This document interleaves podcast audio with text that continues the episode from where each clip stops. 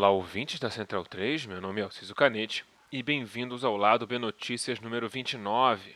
Esse é o nosso semanário de notícias com a proposta de cobrir assuntos que não renderiam um bloco no tradicional programa de sexta ou precisam de uma maior explicação e contextualização sobre sua importância.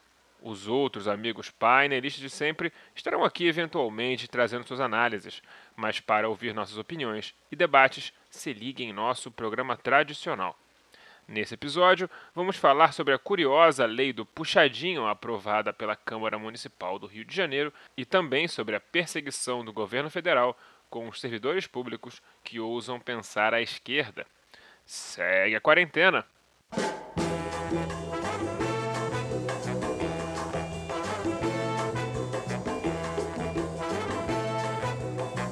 Na terça-feira passada, a Câmara dos Vereadores do Rio de Janeiro aprovou o PLC 174, que ficou popularmente conhecido como Lei do Puxadinho.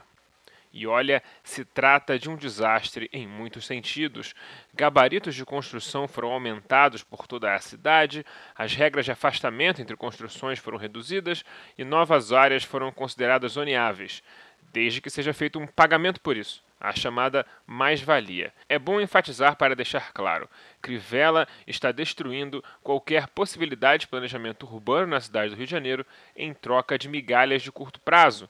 De tão curto prazo que regularizar as ilegalidades cometidas em momento anterior à lei se tornou agora possível mediante generosos descontos, que chegam a 40%.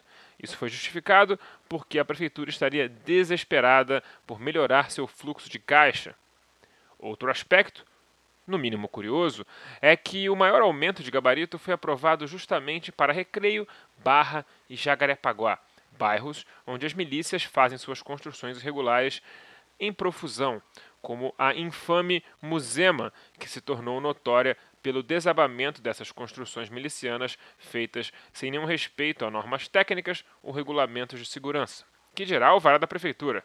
Afinal, nesses lugares, o próprio miliciano é o alvará. Se trata de uma lei que permite que o plano diretor do município seja desrespeitado. Isso mesmo, é a prefeitura autorizando através de uma lei que uma outra lei seja ignorada.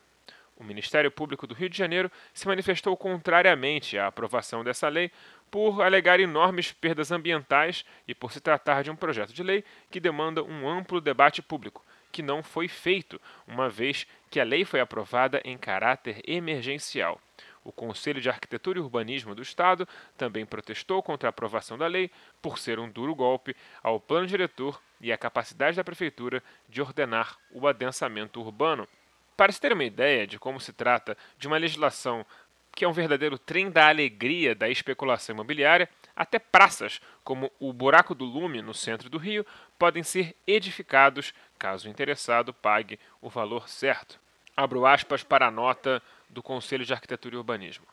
A aprovação do PLC 174-2020 representa ameaça de danos irreversíveis à paisagem carioca que ostenta título da Unesco de Patrimônio Cultural da Humanidade, sob o argumento de emergência da pandemia e da crise financeira que assola a municipalidade. A adoção de tal expediente avança em lógica perversa para a cidade, sem avaliações sobre suas consequências para a infraestrutura urbana e o ambiente construído como um todo. O PLC carece ainda de mecanismos que possibilitem o controle de poder público sobre a valorização extraordinária de determinadas áreas ou imóveis. Fecho aspas. Agora que ficou nítido que é um projeto de lei criado para beneficiar milionários com casas em lugares como a Estrada do Joá, a especulação imobiliária da construção civil e também a da milícia, vamos pensar agora então como essa patifaria do pior prefeito carioca de todos os tempos será vendida em sua campanha de reeleição. Eu aposto que será sobre o viés da liberdade. Ele vai dizer que permitiu ao morador do Rio de Janeiro que não se preocupasse com o peso da burocracia e da fiscalização, enquanto ele pode construir aquele pequeno e humilde puxadinho em sua casa para melhorar a qualidade do seu isolamento social. Dessa maneira, ele estava apenas cuidando dos detalhes para que você possa tomar conta de si mesmo. Basta lembrar que em 2018 Crivella quis reformar as fachadas das casas na Rocinha porque elas estavam muito feinhas. Esse é o tipo de raciocínio que se passa na cabeça do Crivella. qualquer coisa que ele faz em prol da população tem esse ar de condescendência. Além do mais, debates políticos e seus formatos engessados de respostas curtas não permitem a ninguém explicar que a lei do puxadinho, que é um tipo de construção fortemente associado às pessoas mais humildes e suburbanas, se trata, na verdade, de um presentão para endinheirados que vivem em mansões, o que facilita o cálculo político de dar esse agrado aos seus chegados. Políticos incompetentes e mal intencionados podem causar muito estrago, mesmo em eleições locais. E Crivella é a prova viva disso, e ele ainda vai tentar se reeleger. Mas falemos agora da perseguição institucionalizada do governo federal contra seus servidores.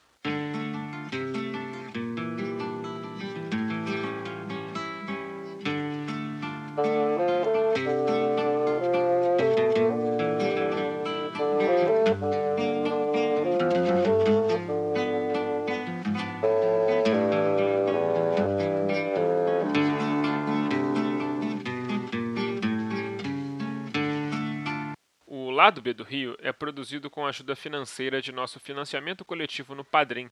Se você gosta de nossos programas e quer que continuemos a produzir cada vez mais e melhor, considere se tornar um apoiador você também. Nossas faixas de apoio começam de apenas R$ reais por mês. Acesse padrim.com.br barra Lado B do Rio e nos ajude como puder. Caso prefira, temos uma nova opção de pagamento. Procure por Lado B do Rio em seu PicPay e nos apoie por lá para a sua maior conveniência. Se não estiver podendo ajudar financeiramente, não tem problema. Nos ajude divulgando nosso programa e o nosso feed para seus amigos, colegas, conhecidos e qualquer pessoa que possa expandir a nossa base de ouvintes. Quem combate antifascistas é o quê? O governo federal criou um dossiê sobre as manifestações políticas de seus servidores nas redes sociais através de seu Ministério da Justiça, comandado pelo terrivelmente evangélico André Mendonça. Mais de 600 servidores foram fichados por se manifestar como antifascistas nas redes. É isso, apenas isso trocar a foto de perfil por uma bandeirola antifa ou apoiar as contra-manifestações para evitar as paradas neonazistas que começaram a se organizar nas principais ruas do Brasil em maio deste ano. Esse dossiê foi repassado a autoridades de estados e municípios e não se pode descartar que tais informações representem apenas o início de um projeto de perseguição política contra servidores que ousam discordar do sacrossanto governo do Messias. Uma vez que a cabecinha passou sem grandes repercussões práticas contra o governo, Agora é o gabinete do Heleno que resolveu entrar na dança. O GSI, que tem um comando tão alinhado com as tecnologias das web redes internets, que publica CPF e RG por livre e espontânea vontade para quem quiser ver, está auxiliando a presidência a editar uma norma interna que permite que o Estado processe os servidores baseado no que eles publicam nas redes. A normativa trataria de uso seguro das redes sociais. Ela faria sentido se quisesse tratar de não revelar seus dados bancários para estranhos ou informações sigilosas que o servidor tem acesso em razão de ser servidor. Mas, claro, o que estamos falando aqui é de perseguição política nua e crua, disfarçada com aquela pegada militaresca de segurança nacional. A minuta dessa instrução foi vazada para o jornal o Globo e tem passagens como a seguinte. Artigo 17, parágrafo único. O servidor público federal poderá ser processado por atos ou comportamentos praticados em mídias sociais, inclusive na sua vida privada, desde que os atos ou comportamentos praticados guardem relação direta ou indireta com o cargo ocupado, com as suas atribuições ou com a instituição a qual está vinculado. Como se pode perceber, se trata de uma redação bem aberta, que dá ao governo poder para perseguir seletivamente os indivíduos que deseja. O plano parece um tanto claro: é criar um arcabouço legal mínimo para justificar perseguições sistemáticas a servidores de esquerda ou que tenham algum tipo de comportamento que desagrade o governo, como, por exemplo, a homossexualidade, que é algo que o presidente Bolsonaro gosta constantemente de falar que detesta. Essa manobra não é novidade no livro da extrema-direita e foi usada habilmente no governo de Viktor Orbán, primeiro-ministro da Hungria. Sabe quem mais deve ter gostado dessa nova onda de investida contra servidores públicos federais?